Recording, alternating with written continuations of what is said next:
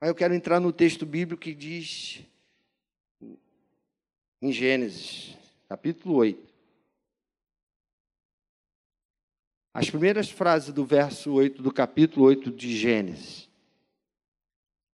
Somente as primeiras frases. Acharam? Gênesis 8. Primeiro livro da Bíblia. Lembrou-se Deus de Noé. Vamos repetir juntos? Lembrou-se Deus de Noé. Somente as vozes femininas. Agora os homens, bem forte. Lembrou-se Deus de Noé. Eu tive uma infância muito linda, muito gostosa. Eu tive um pai presente na minha vida. E quando eu tinha sete para oito anos, a minha outra irmã tinha de seis para sete. Somos três lá em casa, eu, Cristina e Mônica. E a Mônica foi a caçulinha, depois de sete anos que ela veio. Inclusive, a Mônica está fazendo aniversário hoje. Vai aqui o meu amor, a minha, meu beijo no coração da minha irmã, que é a caçula da casa. Quando me converti, foi a primeira que se converteu, foi fácil pregar o evangelho para a Mônica. Ela foi com certeza professora de muita gente aqui dessa igreja, porque diversos anos ela lecionou na escola dominical com o marido. Depois ela se mudou para o Recreio dos Bandeirantes e está em outro contexto. Mas foi professor. Tem alguém que foi aluno da Mônica aqui? Ali, ó. Quanta gente. Então, minha irmã hoje está completando 53 anos. Sete anos mais novinha do que eu, é né? a caçulinha da casa. E eu, Cristina e Mônica, nós tivemos uma infância. Quando eu li esse texto aqui, ali atrás, pedindo a Deus uma palavra, lembrou-se Deus de Noé.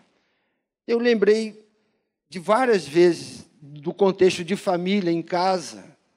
Meu pai foi sempre presente na nossa, na nossa casa. Eu tive um pai que não foi, eu já contei isso uma vez na praça, não foi só o meu pai, ele foi o pai da moçada toda que foi criado ali no IAPI da Penha. Ele era o seu Amadeu, pai de todos. Uma vez eu me encontrei com um cara na Cinelândia, já velho, barbado. Quando ele me viu, a gente não se via há anos, o, o Lene. Ele me olhou, me abraçou e disse: Cadê o seu Amadeu? E eu falei: Pô, meu pai já morreu, já tem uns 10 anos. Aí o cara começou a chorar, barbado, chorando na Cinelândia. Me abraçado comigo, mas seu pai foi um pai para mim. Então, ele foi pai de todos. E eu lembro de algumas situações de, em família. Meu pai chegando do trabalho, meu pai era, era um funcionário do Banco do Brasil, tinha uma certa condição financeira, a gente tinha três carros, tinha tudo do bom e do melhor. tive uma infância maravilhosa, um pai presente, que me dava presente, que estava sempre atuando. Ele apitava o futebol, eu achava que, sendo filho dele, ele tinha que apitar para o meu time. Todo domingo ele me expulsava de campo. Eu ia para casa chorando. Eu lembrei do meu pai. Lembrou-se Deus de Noé, num contexto de destruição do mundo. Eu ali no gabinete, eu lembrei do meu pai, família. Meu pai às vezes chegava do trabalho, ele trazia o siri vivo, botava na panela quente. Você pega o siri, se você jogar ele direto na, na água quente, você não, você não mata ele, ele se, se esperneia e sai fora. É uma forma de de ser cozinhado, sabe como é que faz? Pega o siri, coloca água fria, coloca o fogo. Diversas vezes eu vi meu pai fazer isso. Minha irmã é apaixonada por siri até hoje, porque a gente foi criado nesse contexto. Meu pai fazendo siri para a gente à noite e a gente entrando na madrugada comendo siri e conversando, os quatro. Eu, meu pai e minhas, duas irmãs. Isso foi sempre. Às vezes ele inventava uma outra comida e a gente sentava junto na mesa e conversava até a madrugada. Aí ele pegava o siri vivo, colocava na panela, e às vezes é assim que acontece. Jogava água fria, o siri ficava quietinho. E a água ia esquentando, ia esquentando, ia esquentando, e o siri daqui a pouco estava morto, cozinhado. E às vezes nós somos levados assim, irmãos, em banho-maria. O diabo pegar e jogar um, uma tentação em você assim de cara, de repente você vai se livrar, mas o banho-maria vai cozinhando. Toma cuidado com a água morna que está sendo esquentada. Toma cuidado com o ambiente que está sendo preparado para que você seja levado a um estado de morte. Há caminhos, diz a Bíblia, que ao homem parece ser bom, mas o seu final são caminhos de morte. No contexto bíblico aqui, lembrou-se Deus de Noé. E eu quero trazer essa mensagem para você, dizer para você que de repente você está aí com esse sentimento que eu já falei aqui, de que Deus não está olhando para você, que você já perdeu tudo, que você não está dando certo, que você nasceu para dar errado. Eu quero dizer, através do Espírito Santo de Deus nessa noite, que Deus está de olho em você, Deus se lembra sempre de você de você, da sua família, do seu contexto social, do seu contexto sentimental. Deus está de olho querendo moldar a sua vida. Deus não desistiu de você. Deus não desistiu de você. Ele se lembra, apesar de todas as adversidades que você tem passado, de desemprego, de repente perde alguma coisa, está num sentimento de, de, de perda no prejuízo, você acha que está no prejuízo, e aceitou Jesus e a vida de repente está dando só prejuízo. E eu não venho aqui trazer uma mensagem negativa para você, não. Eu vim aqui dizer para você que Deus se lembra de você. Deus está de olho em você. Ele lembra de, de Noé aqui, e você vai ver o currículo de Noé no capítulo 7. Deus fala: entra na arca. Vai vir a destruição, mas entra na arca com a tua família e leva os animais porque tu és justo diante de uma geração perversa. Deus conhece a história da tua vida, Ele sabe a história da curva, lá na, na, na curva, Ele sabe de tudo, da tua história. Lembrou-se Deus de Noé. Mas não ficou só em Noé, não. Noé foi o primeiro que Deus se lembra. Vai, daqui a pouco vem uma destruição e Abraão intercede por uma cidade que ele lembra que o sobrinho dele tinha ido para lá. Eles tinham uma sociedade, no capítulo 13 de, de Gênesis. Daqui a pouco os, os pastores do, do Ló, que é sempre assim, quando você nasce e não tem nada e começa a crescer, a vida muda tudo. E você vem do nada e começa a crescer. Você conhece alguém que é assim, que não tinha nada e que agora começou a crescer e que de repente não consegue olhar para o lado, não consegue olhar para trás de alguém que estendeu a mão e que fez alguma coisa por ele. Foi esse contexto. Abraão traz o sobrinho, não tinha obrigação de levar, mas levou. O Ló vai com Abraão. E Abraão começa a enriquecer e o sobrinho começa a enriquecer junto. E chega um momento da vida que diz o texto bíblico que os pastores de, de Ló Começam a ter contenda com os, pastores de Abraão. Aí Abraão diz assim: é o seguinte, vamos fazer um negócio. Você olha, levanta os olhos e olha para onde você quer ir. Se você for para lá, eu vou para cá. Gente, crente, está aqui nessa noite. Tem momento que você tem que tomar uma decisão de ir para um lado e aquilo que está te atrapalhando ir para outro. Não continua, não. Aqui o texto bíblico foi bem claro: Abraão deu a oportunidade do sobrinho dizer: Olha, escolhe o que você quer fazer. Você quer ir para lá? Para que não haja mais contenda entre nós, porque somos parentes. E contenda entre parentes é a coisa que a gente mais vê nesse contexto de, de evangelho desses 40 anos. Quanta contenda! É alguém que morre e os bens ficam, daí acabou a paz na família. Está todo mundo vivendo bem. O pai e a mãe morreu e deixou a herança, acabou. Vem a guerra, a guerra estabelecida. É assim ou não é? As, as partilhas de bens. Eu já vi algumas coisas acontecerem terríveis. E você conhece o ser humano nesse momento em que o dinheiro rola, que o dinheiro aparece. Quando aparece o dinheiro, você vê o ser humano ser revelado. Um dia desse eu fui no Nordeste ver a partilha de algumas fazendas do avô da esposa lá, e eu conheci o que era o ser humano. O que, que o ser humano é capaz de fazer por causa do dinheiro. Mas não quero entrar nesse, nesse mérito, não. Abraão diz para Ló: Para onde você quer ir? O Ló, olhudo. Você sabia que tem crente olhudo? Era um Ló. Ele levantou a cabeça, ele viu as campinas verdejantes de Sodoma e Gomorra. Tudo verdinho, uma maravilha para plantar, verde abundante para o gado, então isso é uma beleza. E o outro lado, não quero nem olhar para o outro lado. Ele olhou, levantou os olhos e viu, diz o texto. Gênesis capítulo 13. Levantando os olhos, viu as campinas de Sodoma e Gomorra. Aí falou: é para lá que eu vou. A bênção está ali. É tipo daquele cara que só olha a casca. Pede uma, uma companheira, uma namorada. Eu, eu escutei uma história dessa assim: um menino pedia sempre a Deus uma namorada e, e a menina nunca queria nada. Ela, ela não conseguia enxergar na igreja ninguém para ela. Aí foi um dia passear no shopping, viu aquele lourão bonito.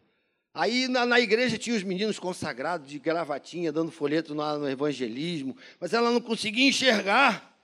O pastor falou: Minha filha, tem tantas bênçãos aí na igreja, você não consegue. Ah, não tem ninguém para os meus olhos aqui. Falou na cara do pastor assim uma vez: Isso é verdade. Não tem ninguém para os meus olhos. Aí foi no shopping, viu o loirão lá malhadão. Aí deu uma piscada para ela, ela caiu na conversa. O cara levou ela para o shopping naquele domingo. No outro domingo ela não veio para a igreja, foi para o shopping de novo. No outro domingo foi para o cinema. Aí começou a namorar o Lourão. Na primeira briga, o Lourão deu-lhe um soco.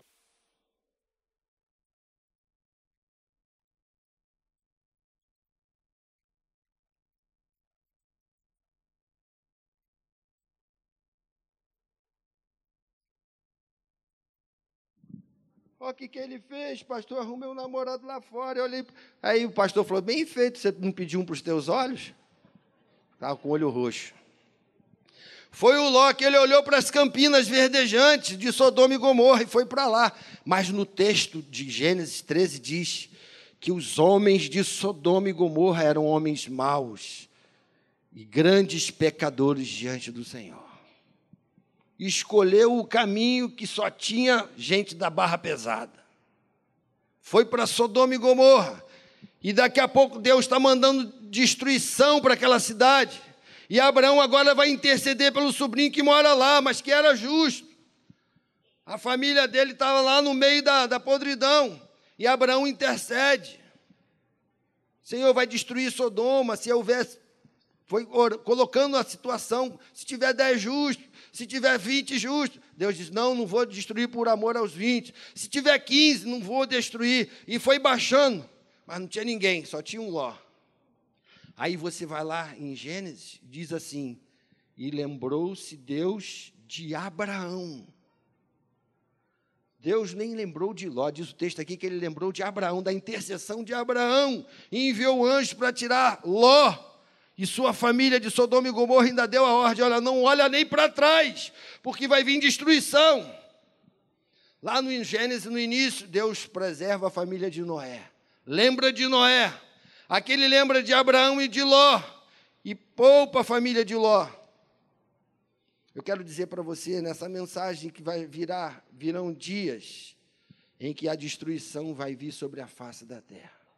Deus vai fazer uma peneira sobre essa terra e não vai demorar muito. As pessoas serão marcadas como o gado é marcado no pasto. Não serão mais pessoas, serão números.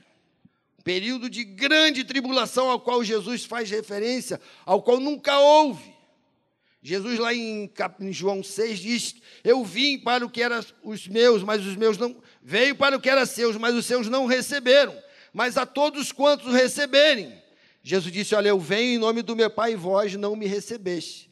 Virá um, pois, Jesus faz referência a esse que virá no futuro, bem próximo, que vai vir solucionando o problema de toda a humanidade, vai trazer a solução da fome, vai trazer a solução da paz mundial. E diz o texto bíblico que quando houver, ouvires falar de paz, levantai os vossos olhos, porque breve é a vossa redenção. No momento de guerra, no momento de de acordos. E alguém aparecendo num cenário mundial, essa mensagem precisa ser passada. A escatologia bíblica precisa ser anunciada nos quatro cantos da nossa terra. Um dia desse eu estava pregando sobre a grande tribulação na praça. E a irmãzinha estava lá assistindo o culto e falou: Olha, você estava falando lá na hora que você começou a pregar. Eu até parei de falar um pouco de grande tribulação, de escatologia bíblica. E ela disse: Olha, tinha um nordestino na minha frente. E quando você falou, se o negócio está difícil, agora aguarde, porque vai vir o pior. Vai vir a grande tribulação. O nordestino cuspiu no chão e falou assim: Meu Deus do céu, Se já está ruim para mim, agora imagina lá na frente. E saiu revoltado. Mas é uma mensagem que tem que ser passada.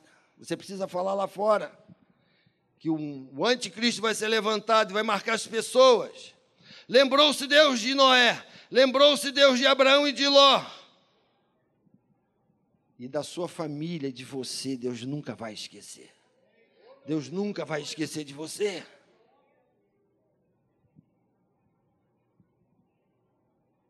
Lembre-se de que aquilo que o dinheiro não é capaz de comprar, Deus nos dá de graça. Aquilo que o dinheiro não pode comprar, Deus te dá de graça. De graça recebeste, de graça dai. Você recebeu o evangelho de graça um dia. A mensagem foi passada para você e você pode louvar a Deus nessa noite porque você entendeu o contexto da história bíblica, do, da mensagem do Evangelho para a sua vida e você entendeu, sua mente foi clareada. A mensagem foi passada de uma forma inteligente e há uma necessidade que você estude, que você se prepare, que você, quando for abrir a boca para falar, fale com autoridade. Eu fui nessa terça-feira agora que passou no ar livre já terça-feira retrasada, um rapaz que está recentemente conosco. Não sei nem se ele está aqui, não precisa nem se revelar. Mas ele está poucas, poucos. Tem quatro semanas que ele está conosco na praça. Numa semana lá ele disse: Será que eu tenho a oportunidade de, de dar uma palavra? Tinha chegado. Eu não costumo dar um microfone para a pessoa que está chegando agora, porque não sei o que vai falar.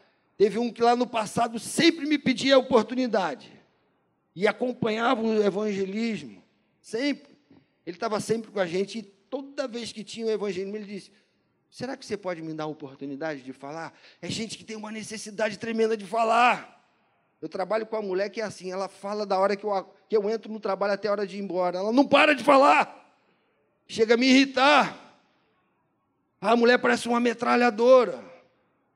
Fala pelos cotovelos. E o rapazinho lá na Cinelândia, a gente tinha um trabalho na Cinelândia, ele sempre pedia oportunidade. Será que eu posso falar? E eu sempre postergando e dando uma desculpa. Não, semana que vem, semana que vem, ele, semana, outra semana ele vinha todo arrumadinho, de gravatinha, sabe? Comportado, estava sempre dando folheto e fazia parte já da, da equipe. Aí um dia ele me cansou, ganhou no cansaço. Aí eu dei a oportunidade para ele. Quando ele pegou no microfone, ele começou a falar. Ele não era homossexual, ele não tinha trejeito de homossexual, não, não entenda disso. Mas ele tinha a voz do Anderson Silva. Quem é que sabe quem é Anderson Silva? Aquele lutador? Sabe como é que é a voz do Anderson Silva, né? O rapaz pegou no microfone. Eu quero dizer para vocês. A voz dele era muito fininha que Jesus mudou a minha vida. Não dá nem para imitar. Jesus mudou a minha vida. Aí passou um engraçadinho lá por trás da roda e gritou assim: Fala grosso, cachorro. Rapaz, eu de frente para o povo, as lágrimas vieram assim, eu não podia esboçar a reação, mas foi muito engraçado, que a voz do, do homem era fina, me deixou em maus lençóis. Eu de frente para o povo, ele falando fino. Então a, a mensagem tem que ser passada de uma forma inteligente, objetiva, quando você for tiver uma oportunidade, esteja preparado para passar a mensagem para esse povo que não sabe de nada, que não conhece nada de Deus, que está completamente na escuridão. Eu me lembro que eu, adolescente, uma vez eu fiz a oração ao Deus que eu não conhecia. Foi a primeira vez que eu orei na minha vida sem conhecer a Deus. Não sei se foi assim com você, mas eu já fiz uma oração sem conhecer ao Senhor e como Deus se lembrou de Noé, de Abraão, de Ló, Deus se lembrou daquela oração de adolescente. Esse mesmo pai que eu disse para vocês que fez de tudo na minha adolescência, esse meu pai começou a cair na vida. Perdeu primeiro o pai, depois um tumor no cérebro do irmão, ele perdeu o irmão, assim, tudo rápido. Depois perdeu o emprego, numa tramóia que fizeram lá com, com as máquinas que ele trabalhava, como caixa, perdeu o emprego, depois perdeu a mãe, depois entrou para o vício da cachaça, começou a beber cachaça, viveram um alcoólatra. Eu ouvi cenas do meu pai como que um verdadeiro dependente químico de, de drogas, de, de, não de droga, mas do, do álcool, perdeu a família. E num contexto daquele, minha mãe, daquelas cobranças de mãe, foi no bar cobrar dele alguma coisa, ele deu um soco no olho da minha mãe. Minha mãe chegou em casa com uma marca roxa, eu era adolescente, e eu falei, eu vou lá tirar satisfação com esse homem. E quando eu cheguei no bar, eu vi a situação do meu pai completamente embriagado, completamente não aguentava nem um sopro. E eu era criança, adolescente. Eu voltei chorando pelo um caminho que era uma fazenda, e eu falei com um Deus que eu não conhecia, um Deus que eu era completamente desconhecido meu, mas eu fiz uma oração a um Deus que eu não conhecia. Deus, se tu existe, olha essa situação, minha situação e da minha família. E logo depois, aquele que fez a oração a um Deus desconhecido, Deus me escolheu para levar o evangelho para toda a minha casa. E toda a minha família se converteu ao Senhor.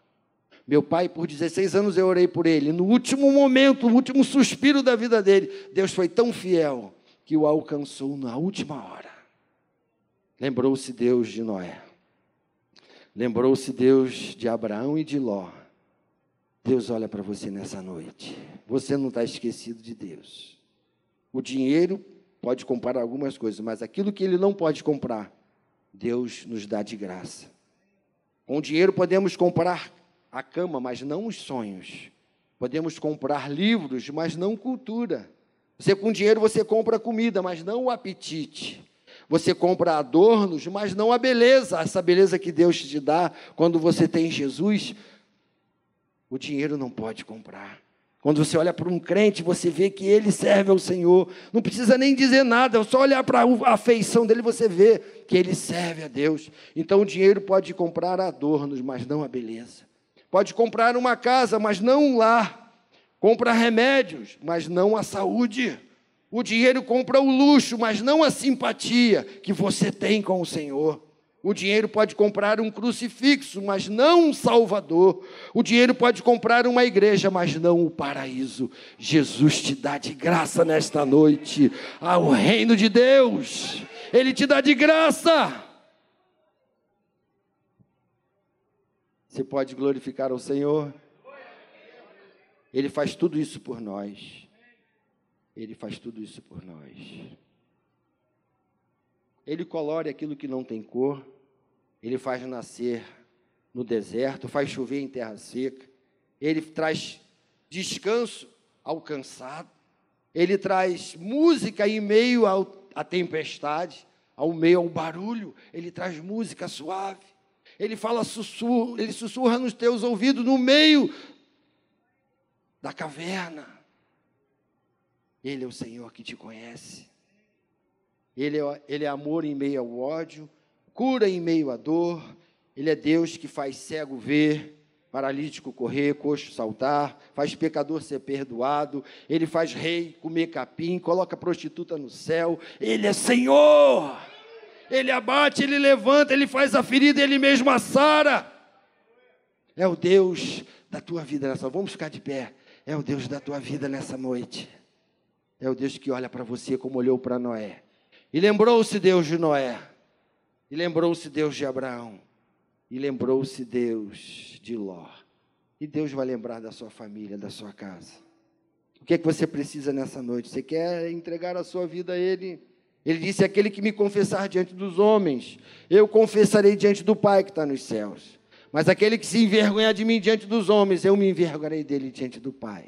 Então, nessa noite, você quer entregar a sua vida ao Senhor. Você precisa dele, você que está lá na internet e longe do Senhor, dos caminhos de Deus. É o momento de você voltar-se para Ele. Ele lembrou de Noé em meio a um dilúvio. E fez um concerto com Noé, com Nó com Noé. Ele disse: Olha, todas as vezes que você vê a água, você vai colocar o meu arco. O arco da aliança foi colocado, e todas as vezes, quando vem uma tempestade, você olha para o céu, você vê o arco da, da aliança que Deus fez com Noé. O dilúvio pode vir na tua vida, mas não é o fim. Lembre-se que sempre haverá um arco o arco da aliança. Você pode estar vivendo em meio aos dilúvios, a tempestades mas lembre-se que Deus fez um pacto com um homem justo lá atrás e colocou o arco o arco da aliança. A nossa vida, você já entrou num quarto de CTI e a pessoa que está ali naquele estado de, de, de doença, você vê que aparelhos de, e há um aparelhozinho que faz a batida do coração que sobe e desce, sobe e desce. E precisa subir e descer, porque se ficar reto, aquela pessoa está morrendo. Há uma necessidade que aquele informativo suba e desça, para mostrar os altos e baixos da nossa vida. Às vezes você está lá em cima, de repente você está embaixo. Você sobe e daqui a pouco você está embaixo. Lembre-se que Deus tem um, um pacto contigo. Ainda que você esteja lá na montanha e daqui a pouco você vá para os vales, lembre-se que a tempestade não vai ser para sempre. Deus vai enviar a sua aliança, o seu arco.